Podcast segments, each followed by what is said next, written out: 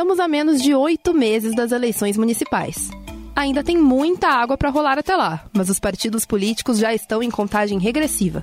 Mas em tempos em que a ideia de uma renovação da velha política está em alta, as siglas precisam inovar para sobreviver e recuperar sua relevância no cenário nacional. Indo por esse caminho, vários partidos vêm investindo em uma virada digital, oferecendo cursos de formação política online em busca de novos interessados a se candidatar em outubro. A iniciativa segue as tendências de uma época em que as redes sociais e os meios digitais predominam absolutamente como canais de comunicação e, consequentemente, de mobilização política. Outra preocupação dos partidos na expectativa do pleito de outubro é a ampliação da participação das mulheres nas candidaturas. A novidade para esse ano é que as siglas não podem mais depender das coligações proporcionais para alcançar o percentual obrigatório de 30%. Se a cota feminina não for atingida, a quantidade de homens candidatos deve obrigatoriamente ser reduzida, para que a lista seja proporcional. Sobre essas e outras questões, Heisen Abac conversa hoje com a repórter de política do Estadão, Adriana Ferraz.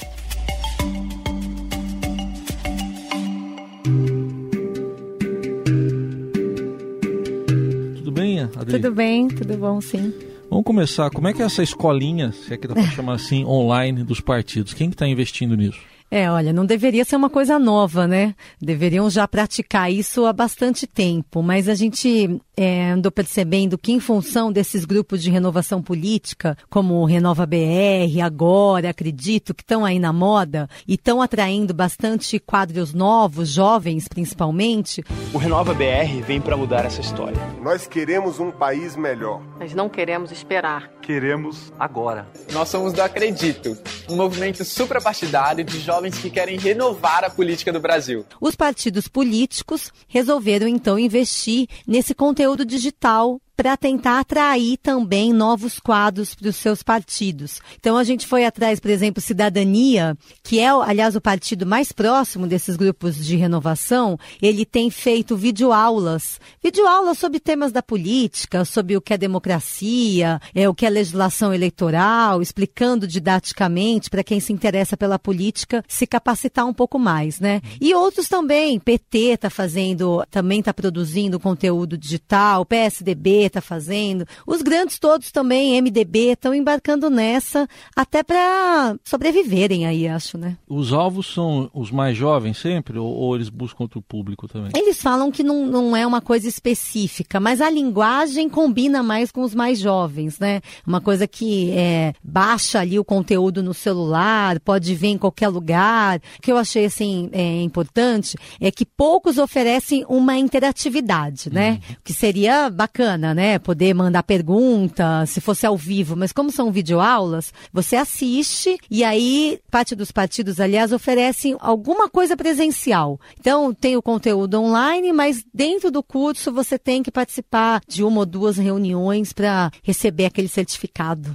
E por trás disso, o que, que tem? tem? Tem uma busca por militância, por filiações? O que, que tem exatamente de, tem uma, de é, objetivo? Eu acho que uma busca da base, né? Tanto se fala hoje que os partidos estão tão separados, né, precisam se reconectar à sociedade. Eu acho que eles estão em busca disso. Muitos partidos envolvidos em escândalos de corrupção, você vê, tentaram mudar de nome, né? Muitos mudaram de nome, alguns se juntaram a outros partidos, esse movimento ainda vai crescer mais. E aí estão tentando uma roupagem, né? Uma roupagem uhum. mais moderna. Também estão trocando seus presidentes. Muitos partidos trocaram de presidente. Acho que é nessa intenção mesmo. A eleição municipal é, é muito importante já para preparar a próxima, né? Então, uhum. quer dizer, o partido que vai muito mal numa eleição municipal, a chance de bem na eleição geral daqui a dois anos é, é ruim, né? Difícil. Então, há esse movimento todo. E, e é uma demanda muito grande, porque são mais de 5 mil municípios onde vai ter eleição, né? Você citou esses movimentos de renovação política, né, Adri? É, seria também uma espécie de uma resposta dos partidos tradicionais, da política tradicional a eles, tentando aí atrair mais jovens. Eles conseguiram eleger uma bancada jovem aí, né? Sim, recentemente. eu acho que é aquela coisa, não pode ser com eles, junte-se a eles, sabe? Eles viram que esse modelo tem atraído bastante gente, né? O Renova BR é, recebe milhares de inscrições quando abre os seus cursos de formação política. Eles até abriram um segundo esse ano em função da demanda. Acho que os partidos vão ter que se abrir mesmo, né? Eles estão vendo que esse é o caminho. Ou você renova um partido, já que a nossa democracia ela impede uma candidatura avulsa, por exemplo, exemplo, você não pode se candidatar é. sem ser filiado a um partido. Então, qual o jeito? O jeito é melhorar os partidos mesmo, né? Isso que é a democracia. Então, tomara que a intenção seja essa. E nessas aulas aí, que para você particularmente, o que, que mais chamou atenção, considerando os temas aí que eles estão desenvolvendo? Olha, eu, me chamou a atenção um dos cursos que já falava em buscar uma marca eleitoral, hum. marca política, quer dizer, a pessoa nem ainda entrou na vida pública, uhum. não tem cargo, nem participou de nenhuma disputa e já vai aprender como ter a sua marca na política. Quer dizer, a pessoa já entra é, ensinada ali a se perpetuar, né? Parece isso, pelo menos achei esse é um diferencial. Mas a maioria não é por aí, não. A maioria é mesmo conteúdo teórico, uma coisa até bem básica, sabe? Didática. O que, que faz um parlamentar, o que faz um deputado, como funciona o Congresso Nacional, calendário eleitoral, uma coisa bem assim bem básica mesmo. Bom, se a gente pegar a última eleição, estou é, falando da presidencial principalmente, que as redes sociais, aplicativos de mensagens tiveram uma forte, uh, um forte uso, né? Tem até uma investigação a respeito de como foi isso.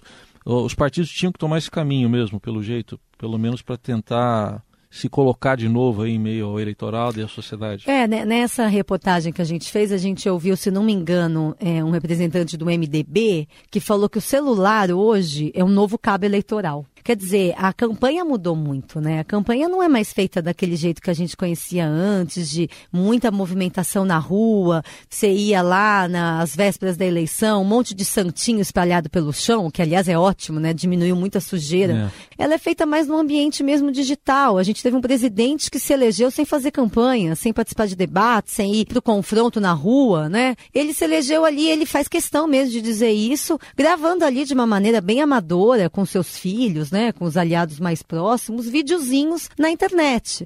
Então, acho que se percebeu que essa é uma coisa importante. Tem uma, um outro fator também que eu acho, que é a redução do tempo de, de TV e do tempo de campanha. Hoje é bem menor, não são mais quase três meses de campanha.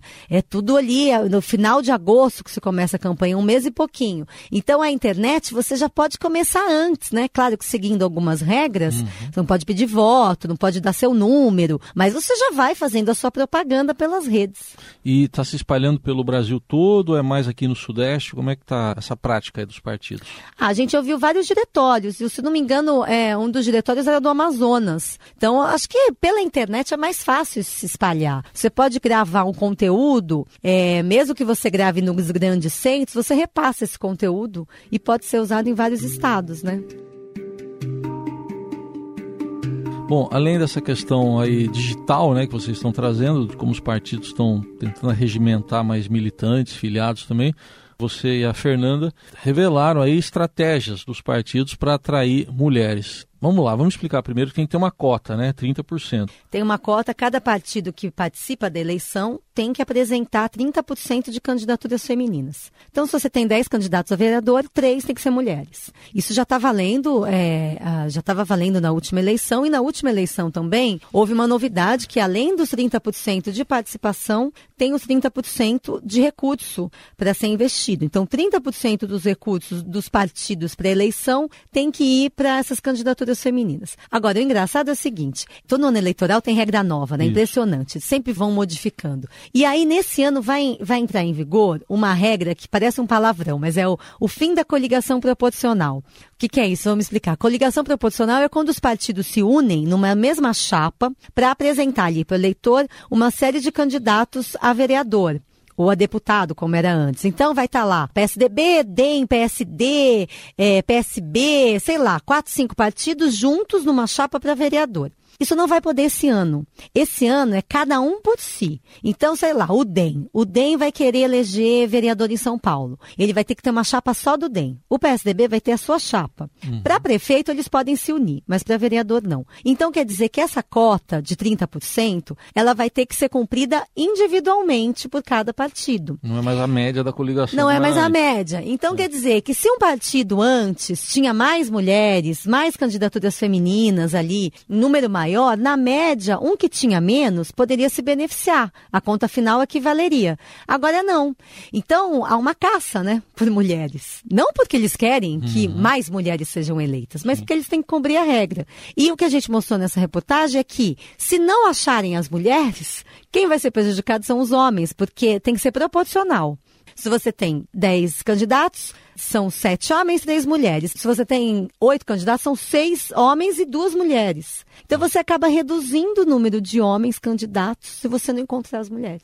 Na prática, como é que você tem, vocês constataram que isso está funcionando? Os partidos estão conseguindo, estão com dificuldades? Como é que eles estão conseguindo resolver isso? Olha, se você puxar os dados do TSE, o Tribunal Superior Eleitoral, o número é até surpreendente. 45% hoje das pessoas filiadas a partidos são mulheres. O problema é que nem todas essas mulheres estão dispostas a participar de uma eleição, a concorrer a um cargo. Então você vê, a margem já é pequena, são 15%. Apesar do número parecer grande, a margem é de 15%.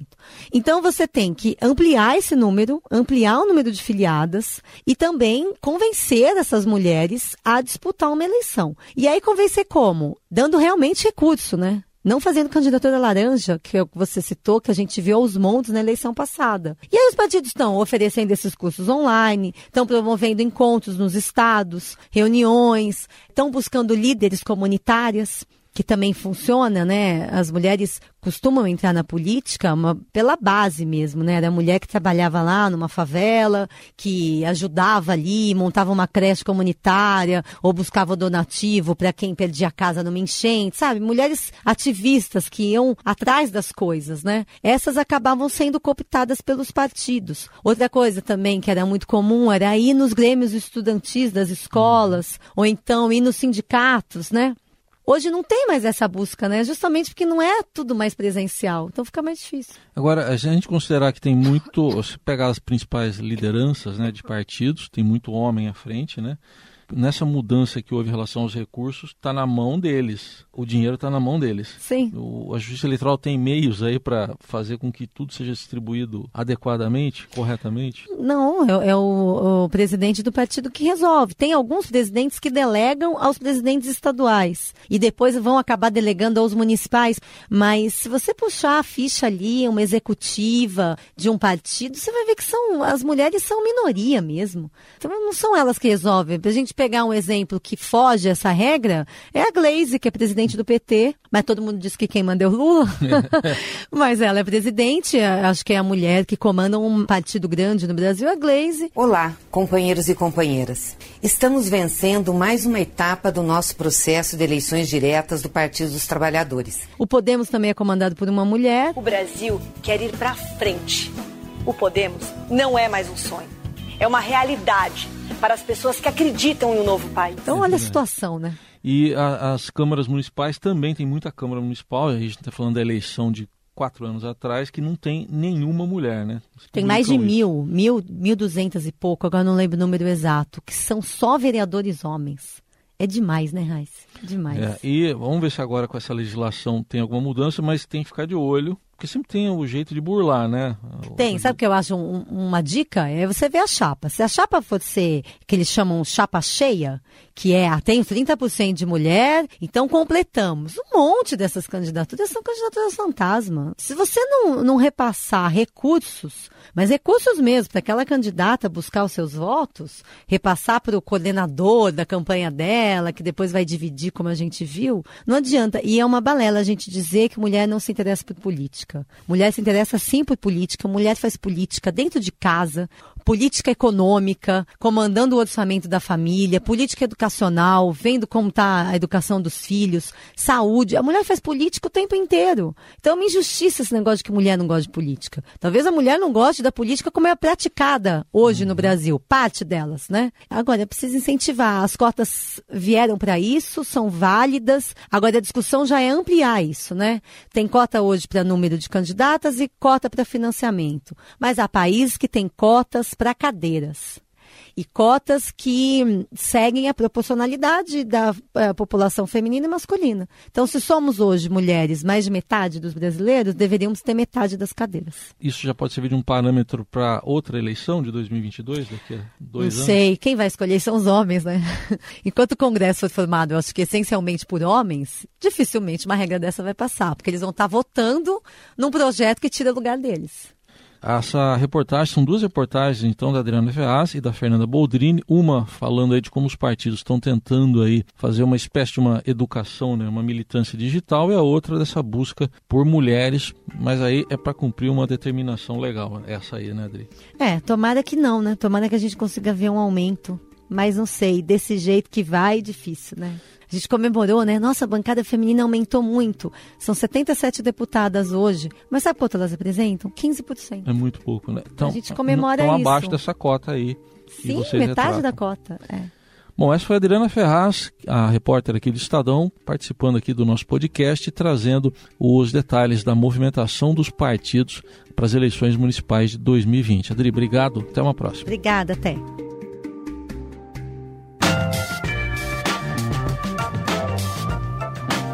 O Estadão Notícias desta quinta-feira vai ficando por aqui. Contou com apresentação minha, Bárbara Rubira, e montagem de Nelson Volter. O diretor de jornalismo do Grupo Estado é João Fábio Caminuto. Mande seu comentário e sugestão para o e-mail podcast@estadão.com. Um abraço para você e até mais. Estadão Notícias.